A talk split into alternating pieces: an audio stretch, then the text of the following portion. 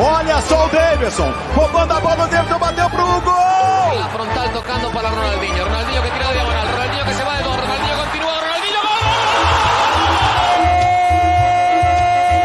gol! Alisson! É do Liverpool!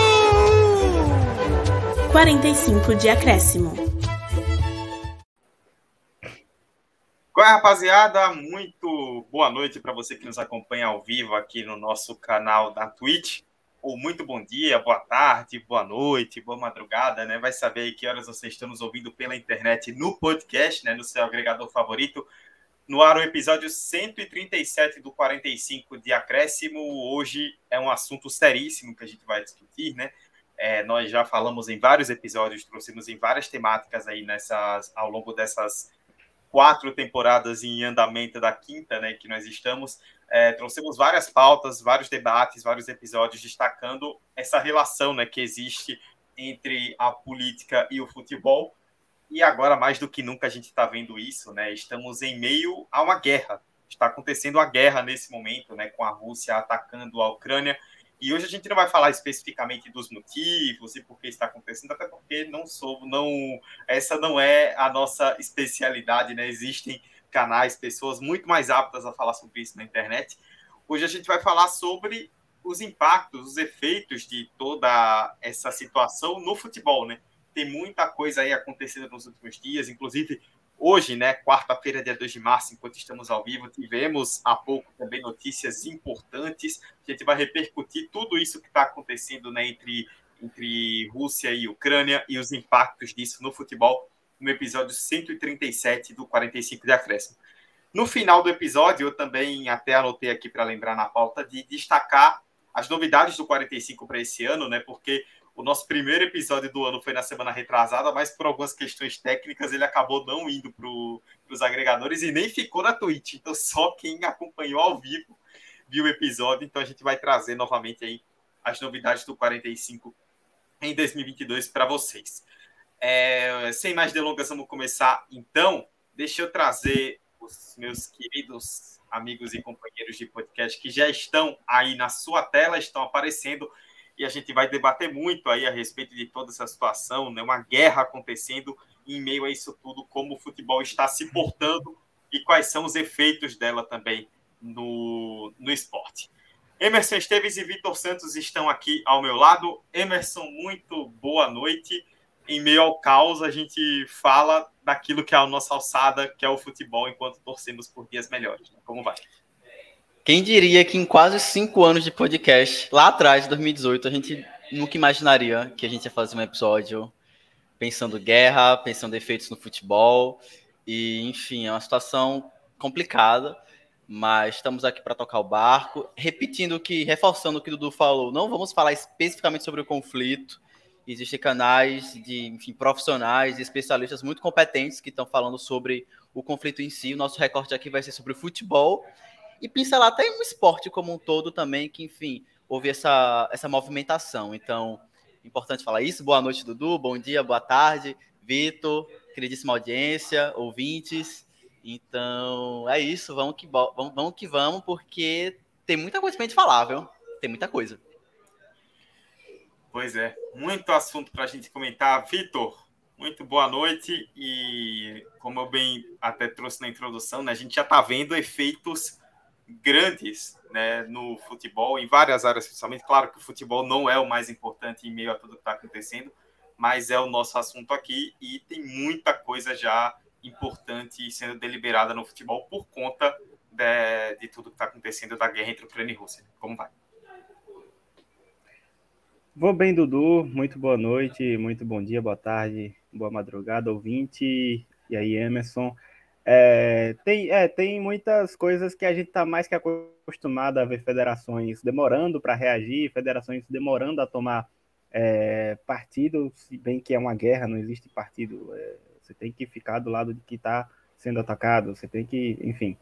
E tem muita coisa que a gente percebe que os gestores, as pessoas que estão por detrás de certas instituições, acabam meio que passando o famoso pano e federações que a gente está cansado de falar aqui do futebol e que depois de um tempo, alguns dias, algumas já tomaram decisões, mas continua com aquela brecha que a gente vai aqui explanar um pouco, né, desmiuçar, mas é, é, delicado. É delicado porque numa guerra, claramente, o, o principal ponto-chave é quem sofre mais, que certamente são civis, são pessoas que estão lá na, na Ucrânia, são pessoas que, famílias e tudo mais, a gente vai falar de jogadores brasileiros que também estão lá, e futebol acaba sendo um detalhe. Mas é interessante também a gente falar como fica essa questão do futebol ucraniano e que permeia ali aquela região do, do leste europeu e que como fica também a, a instituição futebol como um todo, porque é um impacto muito grande para jogadores, para clubes que perdem patrocínios e enfim, vamos, vamos tocar o barco porque é muito papo sério. E de novo, para reforçar, Dudu falou, Emerson também, a gente aqui não vai falar sobre a guerra em si. Aí você procura um especialista em geopolítica, os principais canais. É... O El País está fazendo um, um, ótimo trabalho com matérias envolvendo os países latinos, enfim. Jornalismo sério, né, gente? Isso, é, preferência. Não vem com o tweet da Rafa Kalimann aqui, pelo amor de Deus. Por Deus. Pelo amor de Deus. E é isso. Ai, meu Deus. Bom, então, um pouco de um sopro de amenidades em meio ao caos. Vamos começar então, é, e como até a gente conversava aqui em off, né? Antes de falarmos sobre o que, sobre sanções, né? Sobre dar nossas opiniões a respeito do assunto, acho que é importante a gente trazer um pouco da repercussão. É, começar com o Emerson, porque a gente viu é, o, o, mundo do futebol, né, do esporte como um todo, né, mais especificamente aqui no nosso caso do futebol, bastante mobilizado, né? A gente viu aí muita gente se manifestando, é, até mesmo atletas russos, né?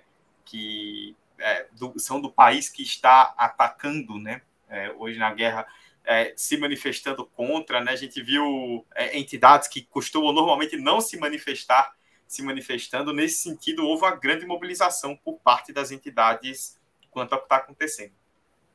E foi uma reação quase que instantânea, viu, Dudu?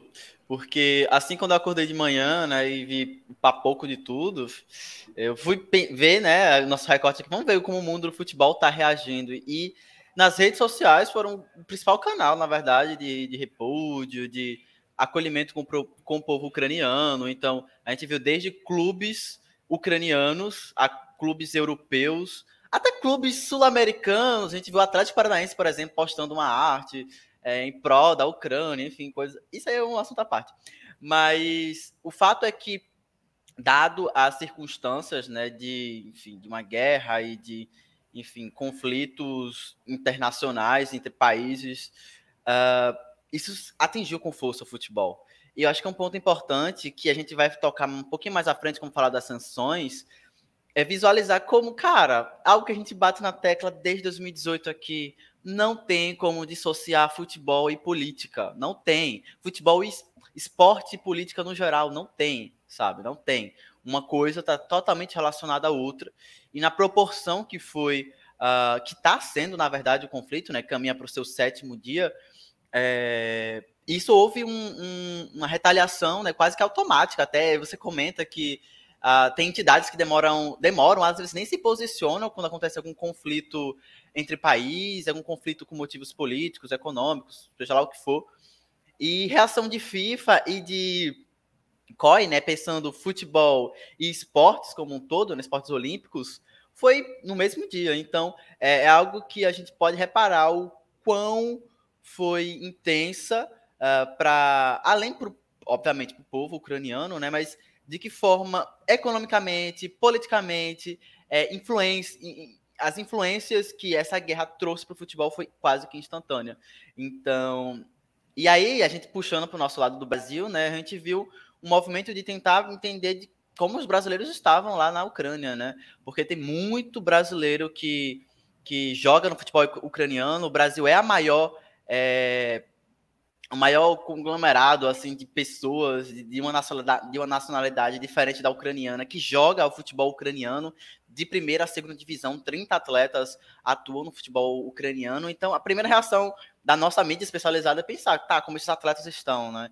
Então, é, é desesperador porque a gente vê os vídeos e pouco tempo depois sai aquele, aquele vídeo oficial que eles soltam, né? Falando a situação que eles estavam, pedindo ajuda do, do governo brasileiro para fazer essa tramitação e tudo mais. Então, foi tudo muito rápido, mas ao mesmo tempo tudo muito dolorido para quem estava vivenciando aquilo. Então, complicado. E um detalhe importante é que os clubes ucranianos não tinham permitido que os jogadores brasileiros ou qualquer quaisquer outros jogadores falassem abertamente sobre, sobre o conflito, porque, enfim, tinha russos ali entre no, no plantel desses times. Então, podia gerar um certo desconforto, uma certa, tensão ali, um clima de tensão é, no, nos bastidores. Mas, enfim, houve esse contato de alguma forma a galera conseguiu, né? Boa parte dos, dos atletas que estavam ali, principalmente no leste da Ucrânia, que, é, que, a princípio era a região mais afetada, e depois se expandia para a capital Kiev. Mas o que se tem de notícia é que vários atletas brasileiros estão chegando com segurança no Brasil, que eu acho que é o mais importante no momento, sabe? Para além de tentar entender questões de geopolítica, de futebol, de política, da própria FIFA, ter a segurança desses atletas é fundamental para a gente pensar o bem-estar, né? Porque acho que uma base do futebol e do esporte é esse bem-estar comum, sabe? E na guerra isso não existe. Então, acho que foi algo que me espantou muito, sabe? Essa tanto a instantaneidade da reação dos, dos dessas principais entidades, porque a gente já viu outros conflitos em outros locais, em outros continentes, que FIFA, que enfim, COI enfim, fizeram vista grossa e passaram batido. E esse foi um, está sendo, na verdade, uma, um conflito que tem sido muito impactado no futebol. Então, acho que essa é meu destaque inicial. Pois bem, é, Vitor, Emerson tocou até num ponto importante, né, que a gente até traria mais à frente na pauta, só que até nós brincamos aqui em off que essa pauta ela muda todo dia, né? Porque toda hora acontece algo diferente e, e aquilo que você planejava falar já mudou. É, mas Emerson trouxe até um tópico bem importante que a gente traria mais para frente a respeito do, de jogadores brasileiros, né? Temos, temos vários jogadores é, brasileiros, perdão, né? Na, na Ucrânia. A Ucrânia até nos últimos anos era vista assim como um, uma terra onde muitos brasileiros migravam para depois tentar. A gente tem vários exemplos de jogadores brasileiros que fizeram sucesso em grandes ligas europeias partindo da Ucrânia, né? E agora a gente tem vários jogadores brasileiros voltando, né? Esses jogadores, depois de muita expectativa, conseguindo pelo menos voltar, a grande maioria deles, e retornar em segurança para o Brasil.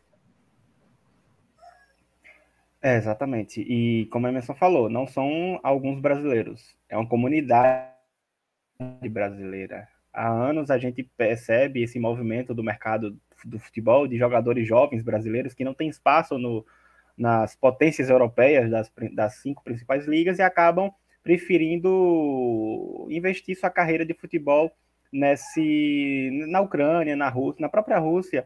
E a Ucrânia acaba sendo a maior comunidade brasileira. O próprio Shark tá, tem. Deixa eu conferir aqui quantos brasileiros são. Tem, tem dias que o Shark tá entrando em campo com só, só o goleiro, se eu não me engano, é brasileiro.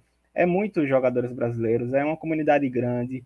São jogadores que chegaram recentemente, são jogadores que estão tá lá há muito tempo, então.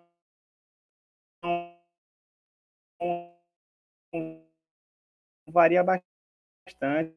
A gente percebeu movimentos de alguns jogadores é, no Instagram pedindo ajuda aqui do, do pessoal do Brasil, pedindo apoio porque o espaço é. E aí fica esse, essa pressão.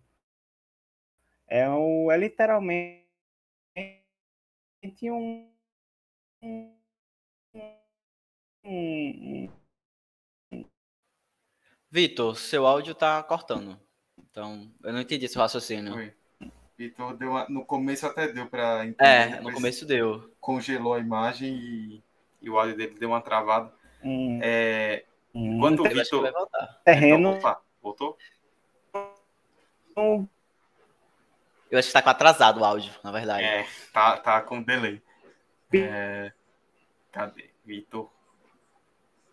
Não está Acho que ele nem se tocou que travou. Ele deve estar tá falando eu acho até agora, coitado. Agora caiu. caiu. Ficamos eu quero, eu vou aproveitar então a deixa que ele deixou e ele comentou Vai lá. sobre o Shakhtar. E tipo, o time do Shakhtar é interessante para a gente entender até um pouco desse conflito Rússia-Ucrânia, porque o Shakhtar, né, fica numa cidade, né, no leste da Ucrânia. Então, desde quando o conflito estourou lá, iniciou, na verdade, em 2014, foi um time que sofreu muito. Então, ele, enfim, foi forçado a sair da sua cidade natal e migrar para Kiev. Então, o Shakhtar Donetsk, ele faz jogos em Kiev, no estádio, se não me engano, no estádio olímpico de lá de Kiev. Então, era um clube que já vinha sofrendo há muito tempo já é, esse conflito, sabe? Naquela aquela região como um todo ali, bem ao leste da, da Ucrânia, mas e, e- e o exemplo do Shakhtar para mim é super interessante, porque tem uma comunidade brasileira gigantesca, é um clube até com uma certa tradição ali no terceiro escalão da, da Europa, a gente pode colocar assim, enfim, já brigou pro fase, de, fase de grupos, já avançou fase de grupos de Champions League, já foi um time bem enjoado, na verdade, no cenário europeu, então é, é- é interessante ver, tipo, e eles estão ainda nessa indecisão, sabe, de será que um dia vai ser possível retornar à sua cidade de natal, sabe?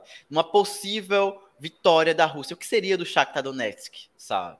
É um time que teria que jogar o Campeonato Russo, é um time que, enfim, fazia, poderia fazer como um, especulando, né, gente? Poderia fazer tal qual clubes ali, País de Gales, que fazem associações com outras ligas, por exemplo, a Premier League, disputam.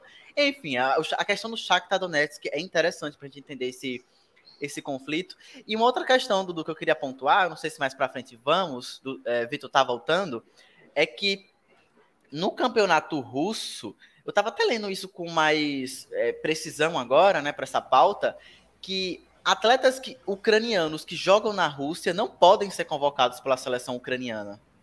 Então, é um ponto super interessante para a gente perceber de que forma os ucranianos que jogam futebol russo, eles, eles estão presentes, sabe? Inclusive, alguns deles chegaram a protestar, alguns deles não foram a campo, porque, pasmem, o futebol russo tá acontecendo, tá acontecendo. É, a rodada isso. voltou agora, e eles têm a pausa do inverno, né? Porque o inverno lá é rigoroso. Eles voltaram agora, esse final de semana. Aconteceu vários jogos. E, e alguns dos atletas ucranianos não jogaram. é, não, não, não até, alguns nem precisaram se posicionar publicamente, mas só esse ato não vou jogar já é uma, um sintoma.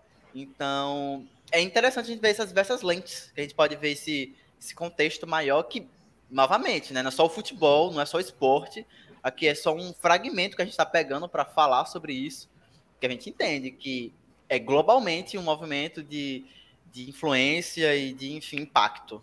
Vitor, voltou? Voltei, voltei. é, perdão, motivos de internet, como sabemos. Vivemos no Brasil.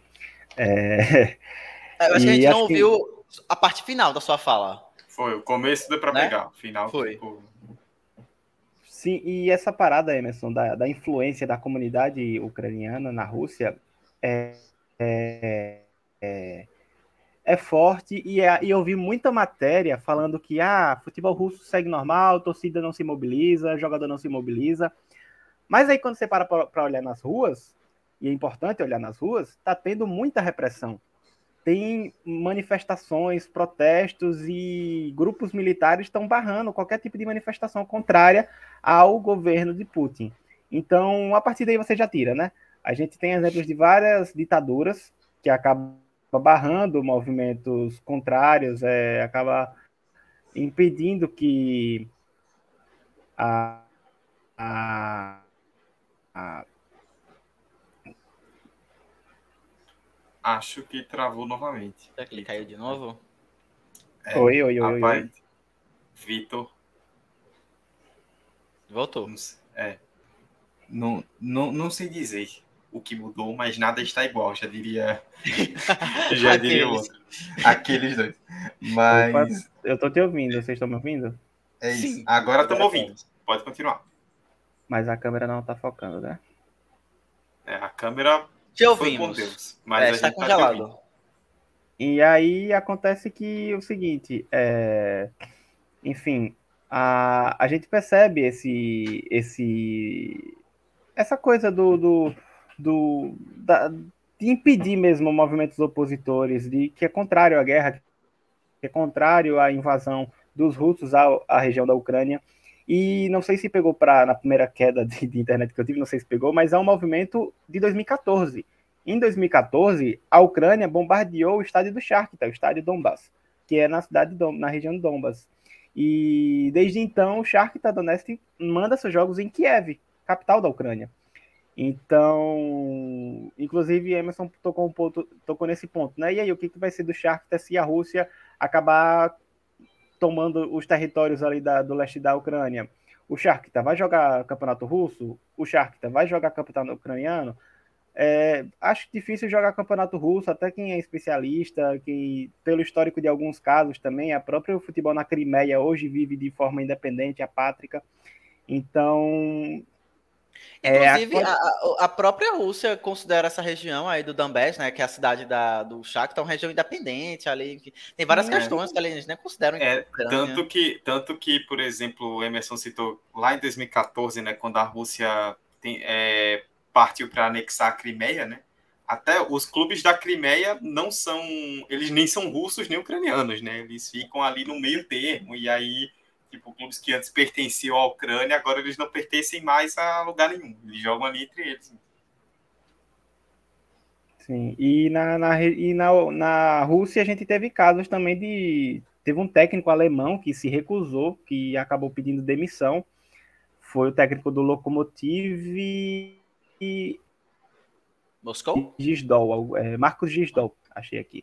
E ele pede demissão, e aí em seguida o, o, é engraçado que o Lokomotiv solta uma nota dizendo que o clube que demitiu o técnico para tentar sair por cima. E aí é, teve outro caso também de um zagueiro ucraniano que acabou, é, se eu não me engano, fazendo uma manifestação e aí depois o fazendo uma manifestação em defesa da Ucrânia, obviamente, né? E eu acho que Vitor ah. caiu de novo. Aí é, acabou que.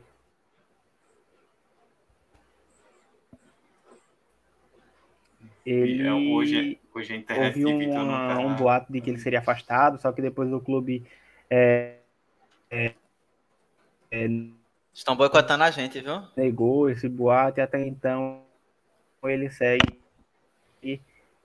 jogando no futebol russo. Bom, a gente conseguiu pegar o final aí da, da fala de Vitor, enquanto vemos apenas um rastro de congelamento do, do, do, menino na nossa tela.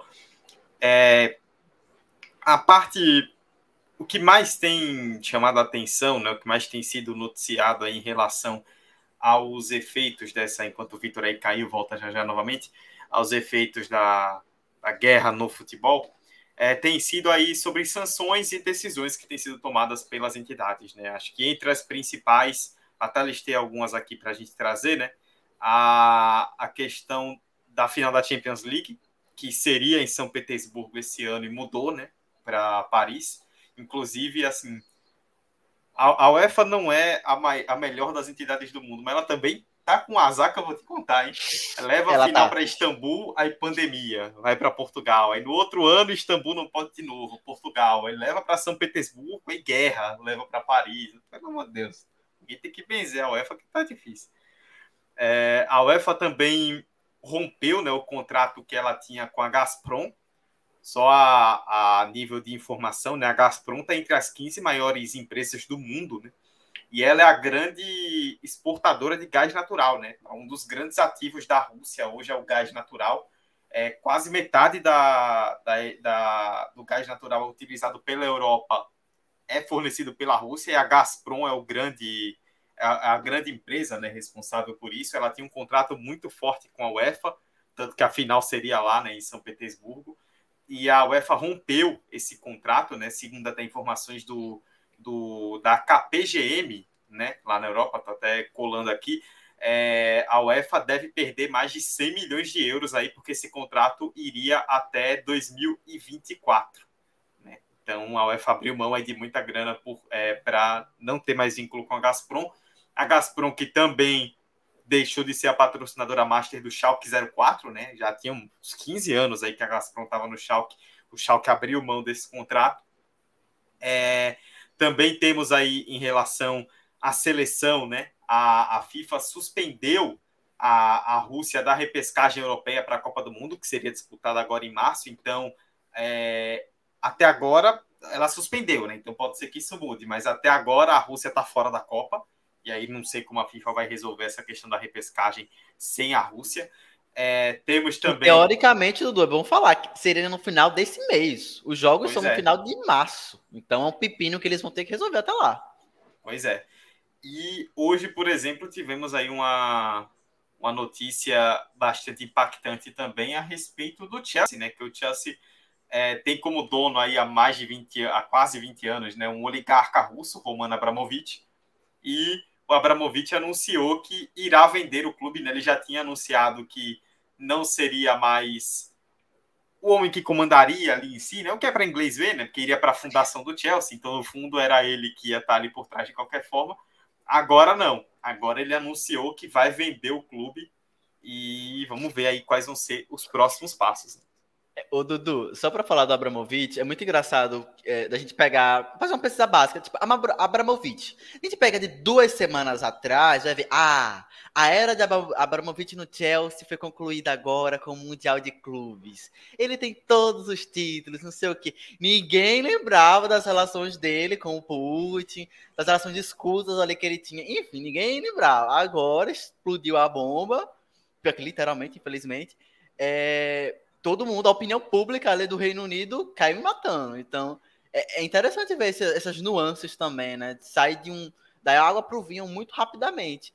E, e sobre Abramovich, Abramovich é interessante, você pontuou, né? Primeiro ele fala que ia sair da gerência, né? Ele ia abandonar, abdicar desse, desse posto, ia deixar com esse, com esse grupo, né? De, de conselhos ali, um grupo pequeno, pelo que eu entendi. E aí, depois de uma pressão ainda maior, ele, não, eu tô fora, tá? Vou colocar o clube à venda, sabe? Eu não vou me envolver mais com o Chelsea.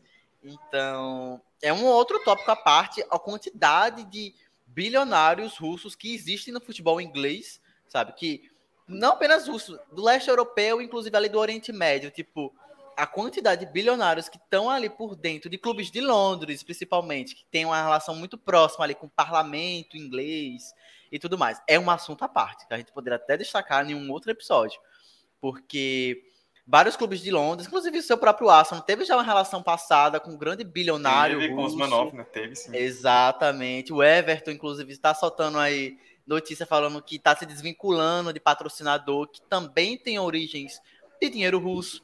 E, enfim, é uma, é uma questão super alta agora para a gente discutir também. Pois é. É, só para confirmar, né, o Abramovich anunciou hoje que, que realmente é, deve vender o clube aí no, nos próximos meses, né? Aí vai depender de como vai ser todo o processo. É, ele que comprou o Chelsea em 2003 por uma bagatela de 140 milhões de libras. Então você imagina quanto tá valendo o Chelsea hoje, né? Que... Dinheiro de pinga. Hoje, 140 milhões. Pois é, em 2003 o Chelsea era um clube ainda ali de um cenário mediano do futebol inglês. Hoje o Chelsea é bicampeão europeu, é, já ganhou tantos e tantos títulos de Premier League. Imagina quanto não está valendo o Chelsea hoje. Né? É, ele até anunciou né, que ele investiu aí mais ou menos um, um bilhão e 500 milhões de libras nesse meio tempo. Disse que não vai cobrar nenhum empréstimo, que Chelsea se resolva aí com dinheiro e que ele não vai Será? Ele, ele quer sair de fininho, né? Ali nas tô, Não quer sem causar, né? Na surdina. Pois é, tanto que, tanto que inclusive também confirmou que a, o, o lucro da venda vai ser destinado para pra, as vítimas da guerra, né? Ucrânia. Ele vai ficar com o dinheiro para cobrir a venda e o que tiver de lucro ele vai doar. Vamos ver. Bem que ficar mega bilionário, não sei se vai fazer tanta diferença para ele mas é, é até importante a gente é, lembrar dessa relação, né? Você bem citou, Emerson, que primeiro que o Reino Unido ele nunca fez muita questão de controlar dinheiro, né? Tipo, ah, o dinheiro vem do céu, ah, não importa. Não Chegou dinheiro, entra, né? Não então, mesmo. Tanto que a gente estava aqui, sei lá, há seis meses atrás discutindo a Arábia Saudita no Newcastle. Né? Tá lá, a Arábia Saudita com um regime é, extremamente autoritário. Com a gente pode ampliar até mais. FIFA com Qatar. Pois é, né? A FIFA vai. Esse ano vai para o Catar fazer uma Copa como se. FIFA com a própria Rússia quatro anos atrás. Pois é. A Rússia já estava bombardeando aí a Crimeia desde 2014 e nesse meio tempo teve uma Copa do Mundo, né?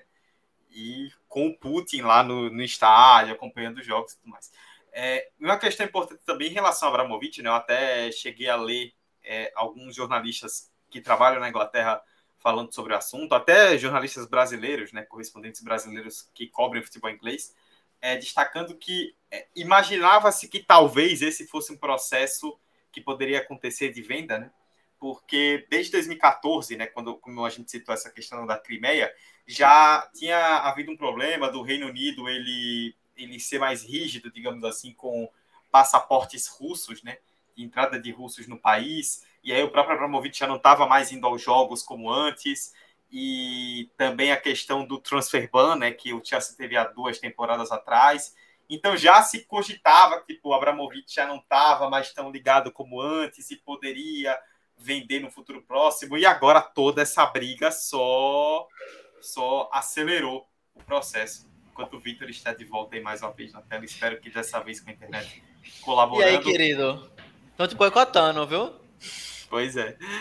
Vitor, a gente tava falando aqui do, da questão do Abramovich, né? Mas tem algo até que eu citei anteriormente que vale a gente destacar, que é essa bomba que a FIFA vai ter que resolver, que é a questão da repescagem, né? Porque, explicando melhor como funciona, a repescagem europeia esse ano ela foi dividida em grupos com quatro equipes, né? em jogos únicos, semifinais, daí a final, e o vencedor de cada um desses grupos está na Copa. A Rússia ela ficou em um grupo com Polônia, com República Tcheca e eu vou até confirmar aqui com quem foi a, a outra equipe, confesso que eu me passei de anotar, mas eu foi vou... Suécia não, né? Isso, Suécia, Suécia. Suécia, Suécia. Isso. E as três federações, né, Polônia, República Tcheca e Suécia, já haviam confirmado que não iriam jogar se fosse na Rússia. A Rússia ela teria o mando de campo nos dois jogos, né? Então, a semifinal contra a Polônia, a Polônia já falou que não jogaria. A Rússia foi suspensa, né? Então não vai poder disputar repescagem, mas e aí vai fazer o quê? vai fazer um triangular que vai comer uma data a mais, vai botar uma, um país. Se for botar um país, quem vai ser esse país? Tem uma bomba aí, tem todo um pepino para FIFA resolver a respeito de quem vai disputar essa repescagem. É, poderia ter um, uma, um protocolo já de possível banimento. Tantos anos de, de, futebol, tantos anos de guerras, a FIFA poderia ter feito algo assim. Mas a gente conhece como é a FIFA e certamente ela vai inventar alguma coisa, vai. É, acredito que não vai entrar nenhuma seleção, acredito que ela vai colocar os três disputando alguma algum mata-mata rápido assim, se classificando. E foi de imediato essa reação, né? A gente percebeu que desde a semana passada as seleções, as federações das seleções já falaram que não joga na Rússia, que, se eu não me engano, não, não sei se eles pediram banimento da Rússia, mas falaram que no território russo eles não jogavam, e é o mínimo, né? O mínimo a, a se fazer. A FIFA é, demorou, mas acabou tomando a decisão de suspender a Rússia, e aí destaque para esse suspender, porque ela não usa o termo está excluída, ela usa o termo suspender. E daqui para lá tem muito caminho ainda para dar, e a gente sabe como a FIFA está com a Rússia. A última Copa foi na Rússia, é, você estava falando do Abramovich, então tem muita gente russa dentro também da FIFA e com boas relações que pode acabar mexendo alguns pauzinhos. Não me surpreenderia se a gente vesse uma. Como é que estava a Rússia na Olimpíada passada? A sigla? É, é... Comitê, Olímpico. Comitê Olímpico é. Russo. É, Comitê Olímpico. Alguma coisa assim. Não me surpreenderia ver algo assim na Copa do Mundo.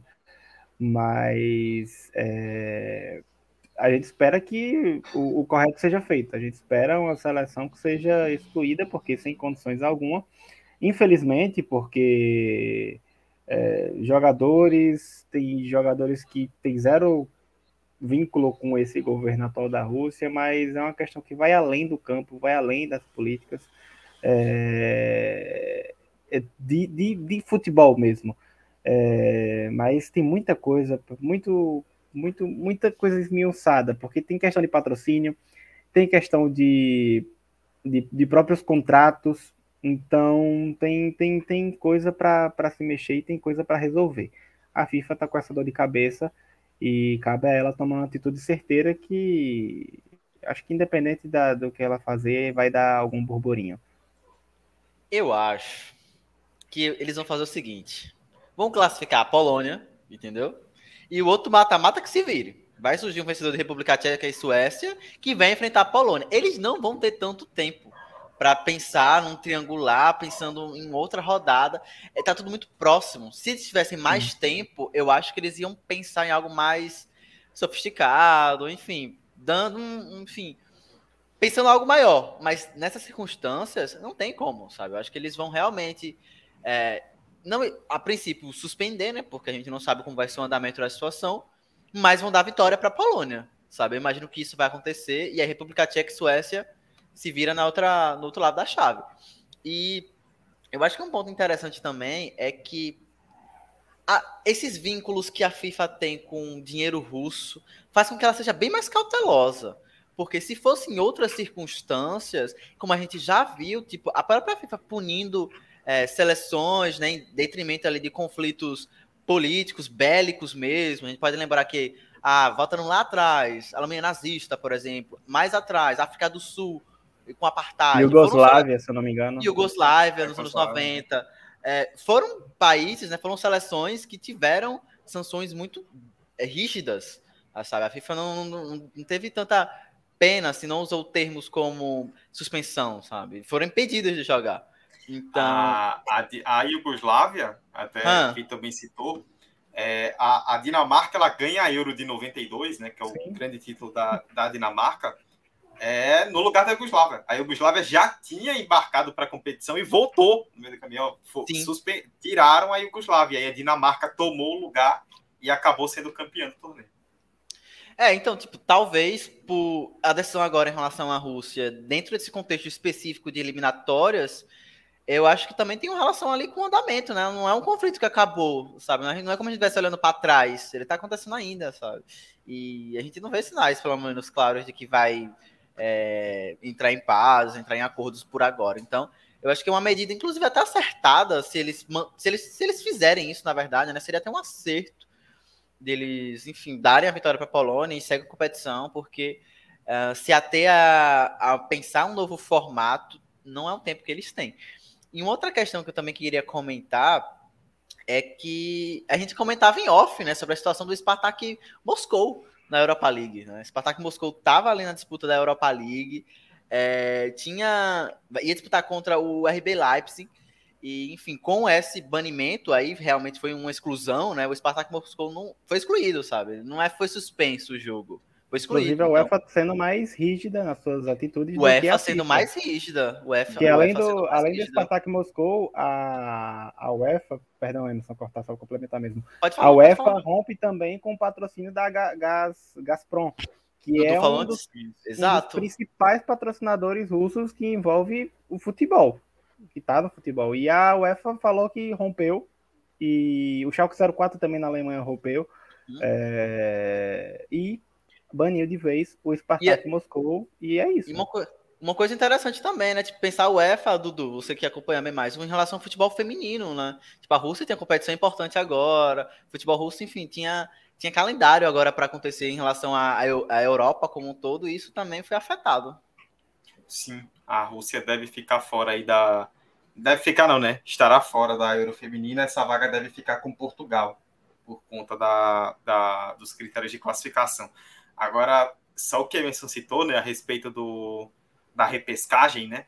É, eu encontrei esse texto aqui, esse texto é de ontem, inclusive, é, do Marcel Riso, no UOL, onde ele fala o seguinte a respeito do que fazer né, com a repescagem. Esse trecho aqui é sensacional. O artigo 6 do regulamento das eliminatórias diz que, aspas, se qualquer associação for retirada ou excluída da competição, a FIFA deverá decidir sobre o assunto a seu exclusivo critério e tomar a ação que considere necessária. Ou seja, eu, eu quis porque eu quis e é isso aí. Então, é isso aí. O que ela fizer é isso aí. E isso aí já é, tem que ser resolvido rapidamente, porque esse confronto que seria contra a Polônia, né, já seria agora no dia 24 de março. Então, no final desse mês. A Eslováquia já entrou com um pedido é, na UEFA para pegar essa vaga. Por quê? Porque é, a Eslováquia ela foi a terceira colocada é, no grupo em que a, a Rússia ficou com a segunda colocação. A Rússia foi para a repescagem, a Eslováquia ficou com o terceiro lugar. Então a Eslováquia quer essa vaga para disputar aí no lugar da no lugar da Rússia. Por outro lado, entre todos os grupos, é, o terceiro, porque para quem não acompanha a eliminatória da UEFA, né, o primeiro colocado do grupo vai direto para a Copa, o segundo vai para a repescagem, e é isso aí. A Eslováquia foi a terceira colocada do grupo da Rússia. Só que a melhor terceira colocada geral foi a Noruega. Então a Noruega já entrou com um pedido também, falando que não, essa vaga é minha, foi o melhor terceiro. Isso vai dar B.O. Isso, isso vai aí dar vai dar uma confusão daquelas. E a FIFA tem pouco tempo para resolver isso aí. E mas como é ela que manda, né? Já diria o, o, o, regulamento aí do artigo, talvez não adiante de nada esses, esses é, entrar com esses pedidos, sabe? Já pois que é. cabe a ela resolver a situação. É, a única coisa que a gente sabe disso aí é que vai ter Suécia e República Tcheca do outro lado. Agora, se vai ter Polônia alguém, se a Polônia vai direto, quem vai, aí, novela dos próximos dias aí para a gente ficar de olho. É, e falando em sanções, né? Vou até jogar para Vitor para a gente trazer esse tópico. É, é, também algo bem importante, até para a gente caminhar para o fechamento, né? Estamos com um pouco mais de 40 minutos aí de episódio. É, antes disso, só poder destacar, né? O Landro mandou aqui para a gente. Boa noite, apresentadores de grandíssimo garbo. Que isso? Agraciado. O Mord Reds 2 mandou um, um emojizinho aqui para a gente. E o Capetalinhos comentou, né? A correspondente de guerra da Choquei, Rafa. a internet não perdoa, né?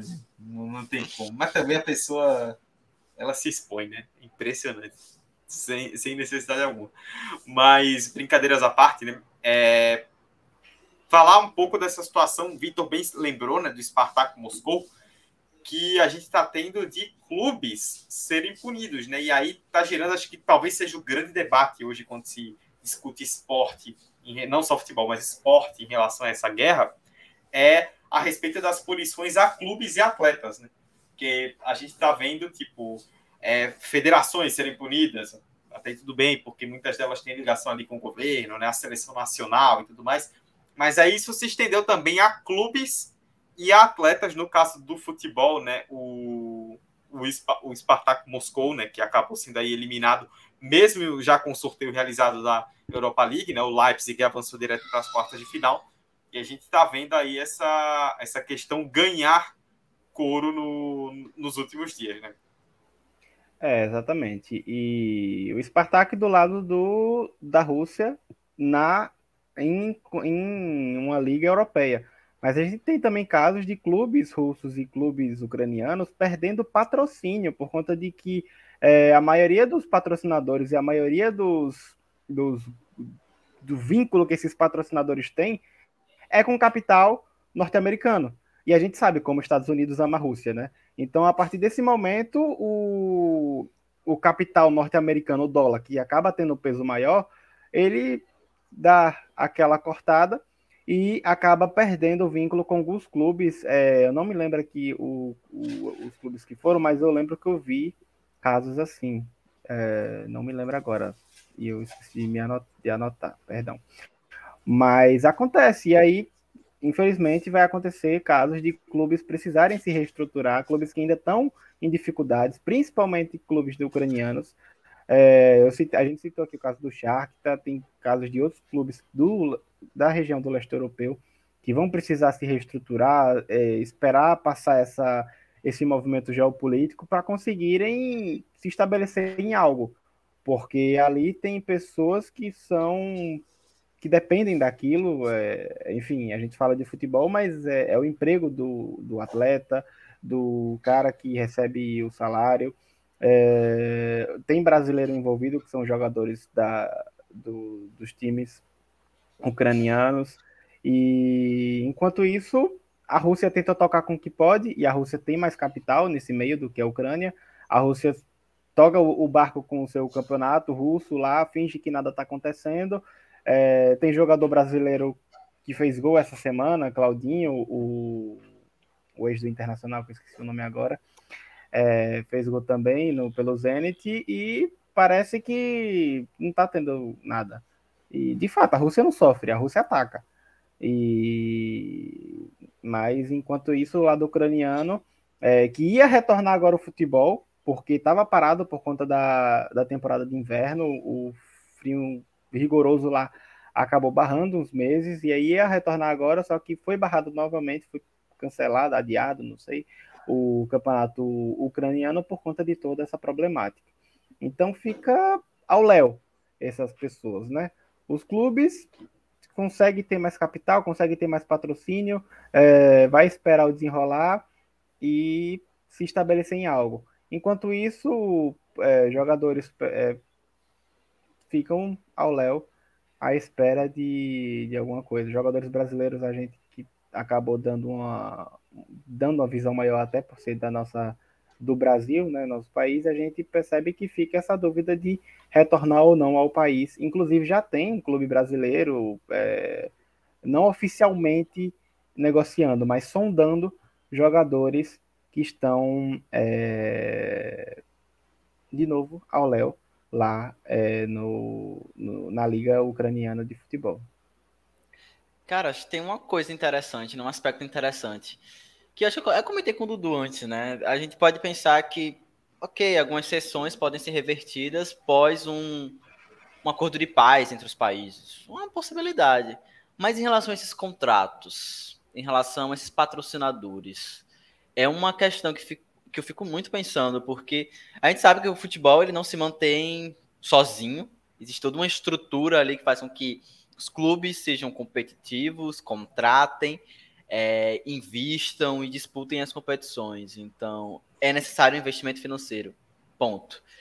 Sem que isso aconteça, qual é a situação desses clubes? Volto para que é, Vitor fala, né? Eles podem ficar ao léu, eles podem ficar em mais desvantagem do que eles já são. Lembremos que futebol do futebol, que o futebol do leste europeu está bem atrás em relação ao futebol é, da Europa, dos países é, mais ao ocidente. Então, é, tem essa questão, sabe? Pode ser que diferenças e desigualdades já existentes fiquem ainda maiores e ainda mais visíveis em um contexto de total instabilidade, né? Porque a gente fala aqui uma coisa hoje, amanhã a gente pode ter desdobramentos e atualizações e, enfim, novidades que, enfim, é, vão de encontro até o que a gente já falou aqui agora, sabe? Então, a gente está trabalhando muito com o que tem aqui hoje, com o recorte que temos hoje.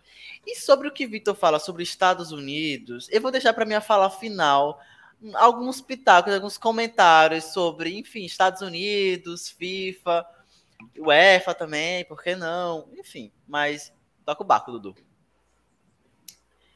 É, inclusive, hoje, né, é, quem se manifestou a respeito desse assunto, né, nas redes sociais hoje, quarta-feira, dia 2, né, para você que está ouvindo, foi o Dziuba, o atacante russo, que foi até um dos destaques da Rússia na Copa do Mundo, né, em 2018, ele que é um, uma grande referência do Zenit, ele joga no Zenit, e ele é, criticou né, a guerra, obviamente, de, não concordou com a situação, mas também criticou o que ele chamou de discriminação com base na nacionalidade que ele tem dito que alguns atletas russos, ele e outros atletas russos também têm recebido ataques nas redes sociais, né, por conta da situação, e aí isso é, ele trouxe à tona essa questão. E é uma coisa que está, no fim das contas, isso tem influenciado até outros esportes mais do que o futebol, né? O futebol ainda não foi tão aberto quanto a isso, mas é, vários outros esportes, né, eles estão aplicando sanções de várias formas, né? Seja, por exemplo, fazendo com que esses atletas venham a competir em bandeira neutra, ou então até suspendendo, é, cogitando suspensão de atletas russos de competições, né? E a, o mais, o mais é, além disso, o mais chamativo tem sido, como a gente citou, a questão da, da, de São Petersburgo ter perdido a final da Champions, né? Os eventos esportivos estão todos saindo da Rússia, né? É, a gente ver, por exemplo, o Mundial de Vôlei que aconteceu esse ano na Rússia já não vai mais ser lá. É, a gente, o GP de Fórmula 1 né, também é, aparentemente não vai mais rolar na Rússia. É, vários eventos esportivos aí que seriam realizados em, em países, é, em terras russas, né, perdão, é, já não vão mais. E isso é algo que isso que o Zilba citou, né? Algo até para a gente ficar de olho em relação ao futebol. Tipo, como vai ser o movimento dos clubes em relação a isso? Tipo, a gente vai ter, digamos que essa guerra persista aí por vários meses. A gente vai chegar, por exemplo, no mercado de verão. Será que a gente vai ver clubes de grandes ligas contratando jogadores russos? Será, que a gente pode ver clubes, por exemplo, mesmo com jogadores é, de nome importantes, um clube deixando de contratar um jogador russo para evitar uma repercussão negativa? E esse jogador vai para onde? Tipo, é uma questão muito, muito grande, não é algo simples da gente discutir, e é algo que, em relação ao futebol, se essa guerra principalmente perdurar por muito tempo, a gente vai começar a ver isso de forma mais latente. Eu sei que você tem opiniões fortes sobre punições com atletas. Você pode, Opa, enfim, Que é isso. comentar, comentar sobre isso, porque eu sei que, enfim, você tem um posicionamento firme sobre esse movimento que tem, de, enfim, pesaria a mão mesmo em atletas, saindo até do futebol, né? Passo, passo, pensando até outras modalidades esportivas, porque é, é super comum, a gente já viu isso desde, desde 2018 e depois, não, desde 2020, na verdade, nas Olimpíadas, né, que foi 2021, a gente viu esse movimento de, de um certo olhar é, não positivo assim para atletas de origens russas.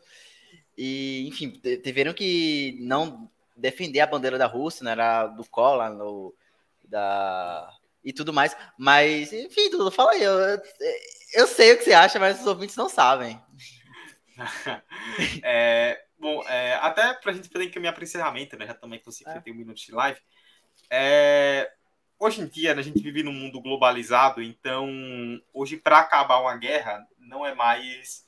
A gente não vive mais outros tempos, né? Que, como, que geraram guerras mundiais. Né? Tipo, um país ataca outro e aí o outro devolve e aí começa uma guerra para valer.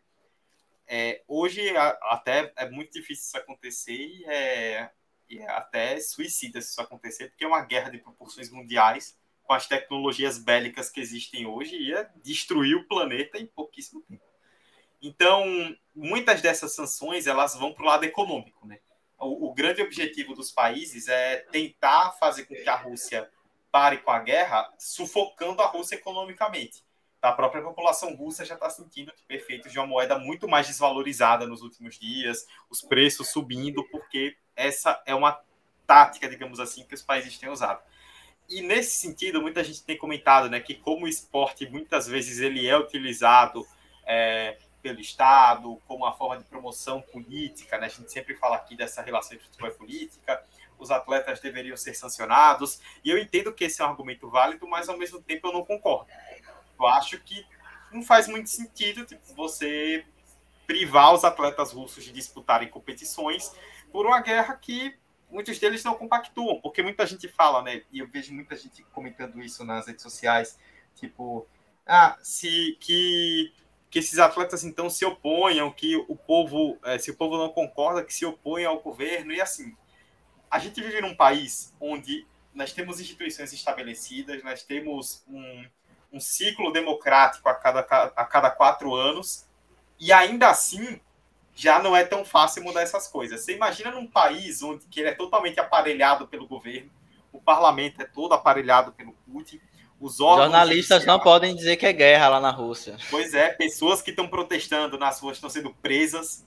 É, o judiciário é todo aparelhado pelo Putin. Então, num país desse, é muito difícil você se manifestar. Tanto que os atletas que estão se manifestando, né, em sua grande maioria, a não ser que sejam atletas de nome, né, que tem mais peso, são atletas que não estão na Rússia. Então, que isso é uma- um ponto importante.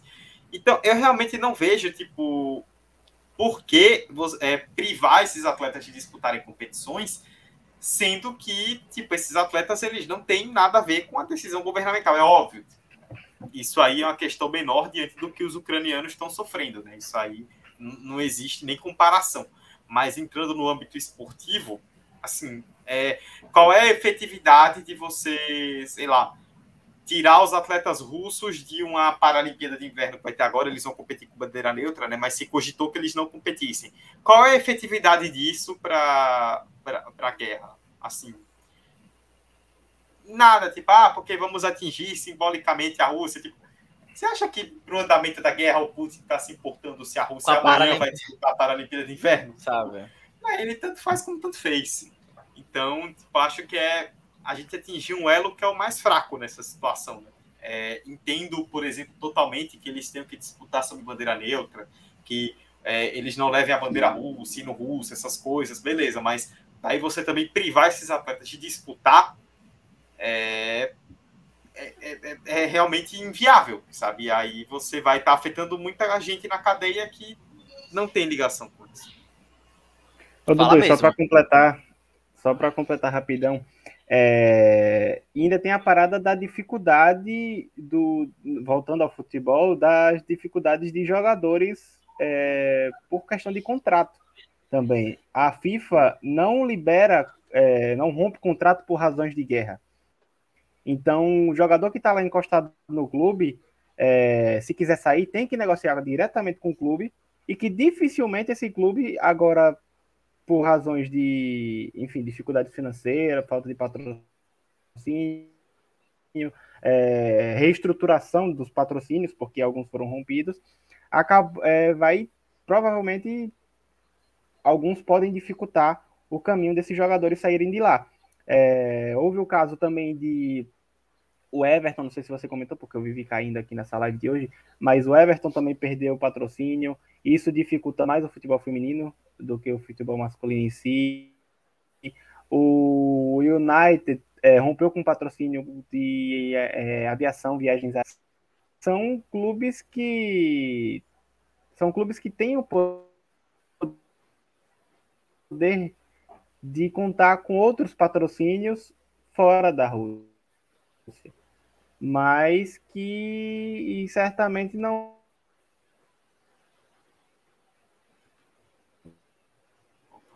Acho Caiu? que a internet de Vitor se foi novamente.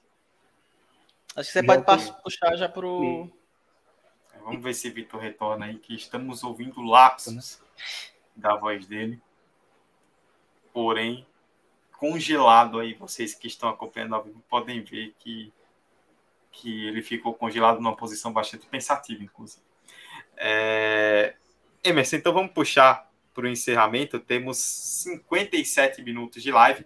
É, lembrando, inclusive, para vocês que estão nos acompanhando, tá passando a barra aí embaixo para vocês fazerem o Pix, né? Contribuam aí com o Pix do 45 ao 45 de acréscimo gmail.com. Mande um valor aí para que possamos continuar ainda mais com esse trabalho. E siga-nos nas redes sociais, estamos aí exclusivamente no Twitter com o arroba 45 de acréscimo.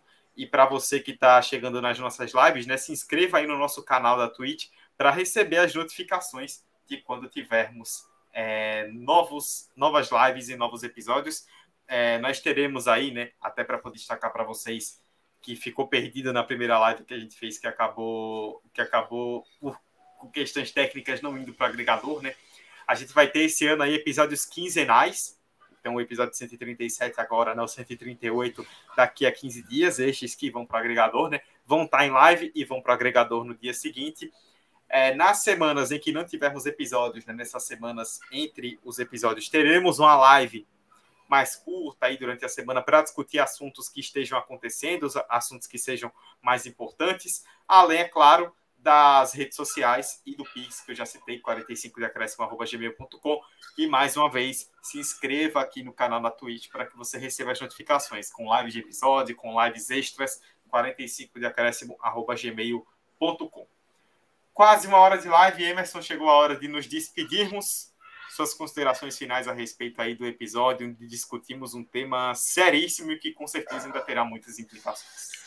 Com certeza. E se for necessário, no futuro, a gente voltar a trazer esse tema numa live, num episódio específico do podcast, isso vai acontecer, caso a gente perceba que existe essa necessidade de atualização, de ver como as coisas agora estão, de um novo mapeamento da situação. Então, a gente vai fazer isso provavelmente, caso a gente perceba que existe essa, essa demanda. E agradecer novamente a todo mundo que acompanhou a gente na live, no episódio no agregador compartilhe o episódio, seja lá qual agregador que você esteja ouvindo, avalie, inclusive, nos agregadores, lá com cinco estrelas e tal. Isso é muito importante, inclusive, para o podcast. E na minha fala final, eu queria destacar uma coisa, né? Eu comentei antes sobre Estados Unidos, porque a gente viu em vários outros momentos da história recente do mundo os Estados Unidos também invadindo outros países, os Estados Unidos é, quebrando ali certos acordos internacionais de, enfim, de independência de cada estado, né? Cada estado é autônomo. E a gente não viu vista grossa da FIFA em relação à seleção dos Estados Unidos, em relação a time dos Estados Unidos, em relação a de que forma esses movimentos geopolíticos e políticos afetariam o futebol, sabe? Não estou fazendo a nível de comparação, só estou pensando aqui sobre um outro espectro. Óbvio que eu condeno qualquer guerra, tá, gente? Isso é óbvio. Mas eu estou tentando aqui pensar complexamente a situação. Outra questão também, mesma coisa com questão de investimento dos Emirados Árabes, do próprio Catar, da própria Rússia anteriormente. Então, a gente viu que em outros momentos da história recente, a FIFA, né, a principal entidade de futebol, ela assim, passou batida, ela passou um pano, ela ah, tá tudo bem, ela nem emitia nota, sabe? inclusive ela punia atletas que faziam algum tipo de posicionamento, porque segundo ela, não pode haver posicionamento político dentro de campo. Então, uma série de contextos que eu fico imaginando o porquê esse em específico agora tem abalado tanto as estruturas do futebol. Óbvio que as proporções são gigantescas, são gigantescas, perdão, são terríveis, enfim, para o povo ucraniano, isso é fato. Mas pensando no futebol e pensando gestão de futebol, eu fico com essa pulguinha atrás da minha orelha. E uma outra questão também que eu queria destacar nesse final, Dudu, é eu ia falar até uma palavra que não pode, né? Mas é inacreditável, né? Para não dizer outra palavra, como racismo e discriminação ainda estão juntos, mesmo numa guerra. Sabe, a gente viu diversos relatos de como estava acontecendo a evacuação ali da Ucrânia e em como é, pessoas negras e pessoas ali do Oriente estavam com muita dificuldade de sair da, da Ucrânia né, para os países vizinhos. Então, percebam ainda como a questão racial e, e étnica está muito presente, mesmo numa situação que envolve é, armamento e que envolve guerra e que envolve outras situações. Então, também fiquei pensando nisso. E, e é doido como um, um, uma guerra, né, um conflito armado, bélico, é, faz com que a gente olhe para diversas óticas. A gente estava abordando aqui futebol, a gente está fazendo esse recorte porque é o nosso, mas teriam outros diversos que várias pessoas também estão fazendo. Então, recomendo que vocês acompanhem esses canais e essas, essas informações de qualidade, de profissionais, de jornalistas, de diplomatas, que seja, mas de profissionais sérios com a informação, tá certo? E no mais é isso. Até semana que vem, gente. A gente volta para alguma live, para alguma conversa, para alguma resenha. Esperamos que no papo um pouco mais leve, né? Um pouco mais descontraído. E é isso. Até semana que vem, ou daqui a 15 dias.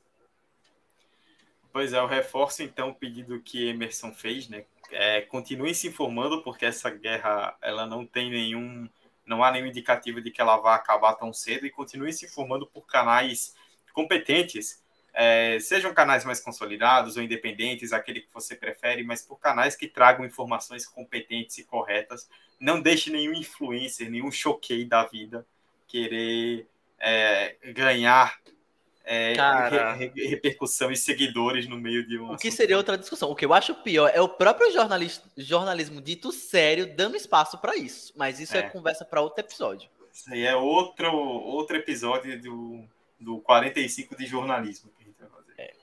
E só para poder destacar antes de, de ir embora, né, uma história bastante bastante chocante, né, nesse sentido, bastante pesada que é de um jogador até conhecido aí do cenário internacional, que é o Zinchenko, lateral do Manchester City, que ele é um jogador muito jovem, né? Ele, aí, ele é um dos destaques já do, do da seleção ucraniana, tem, nos últimos anos aí tem sido titular do Manchester City, ele tem 25 anos, e ele é ucraniano, e ele foi revelado para o futebol profissional pelo UFA, um clube russo, né? É, e ele, na, ele iria ser, ele treinava no Shakhtar, né? Ele era da base do Shakhtar, só que ele teve que ir para a Rússia por conta da invasão a, a, da Rússia lá em 2014, né, que o Shakhtar teve que sair de Donetsk, né, que começou uma guerra por ali. Ele, os pais fugiram para a Rússia junto com ele. Ele começou pelo UFA, né, inclusive deu até uma história porque o ele pertencia ao Shakhtar e aí o Shakhtar entrou na justiça. Muitos ucranianos na época criticaram a decisão e tudo mais. E aí depois ele se destacou no UFA, né? Foi para o Manchester City.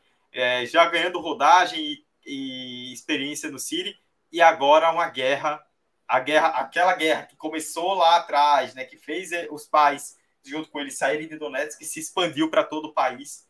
E agora ele até chegou a ter uma postagem deletada pelo Instagram, né, dizendo que desejando a morte do Putin, o Instagram deletou e tudo mais. Depois ele se manifestou em um tom é, não tão bélico, mas defendendo é diplomático, né? É, mas defendendo o país e a gente vai ficar de olho aí também nisso, nesses posicionamentos. Vamos ver o desenrolar dos fatos nos próximos dias. Por hora a gente fica por aqui. Mais uma vez, faça o pix para o 45 de acréscimo.gmail.com, siga arroba 45 de acréscimo no Twitter e se inscreva aqui na Twitch para você receber notificações das nossas lives. Daqui a duas semanas tem mais um episódio. Na semana que vem tem live aqui com algum assunto importante no momento para a gente debater. Lembrando que essas lives são exclusivas na Twitch. Os episódios vão para o agregador, mas as lives são apenas na Twitch, não vão para o agregador do podcast. Então se inscreva para poder acompanhar conosco. Ficamos por aqui e até daqui a 15 dias, ou então com a próxima live na semana que vem. Tchau, tchau. Faz o Pix.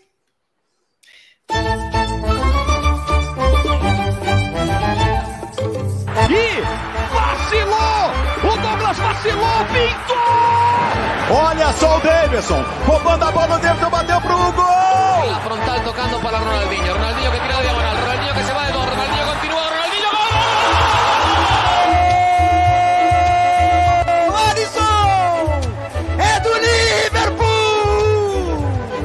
45 de acréscimo.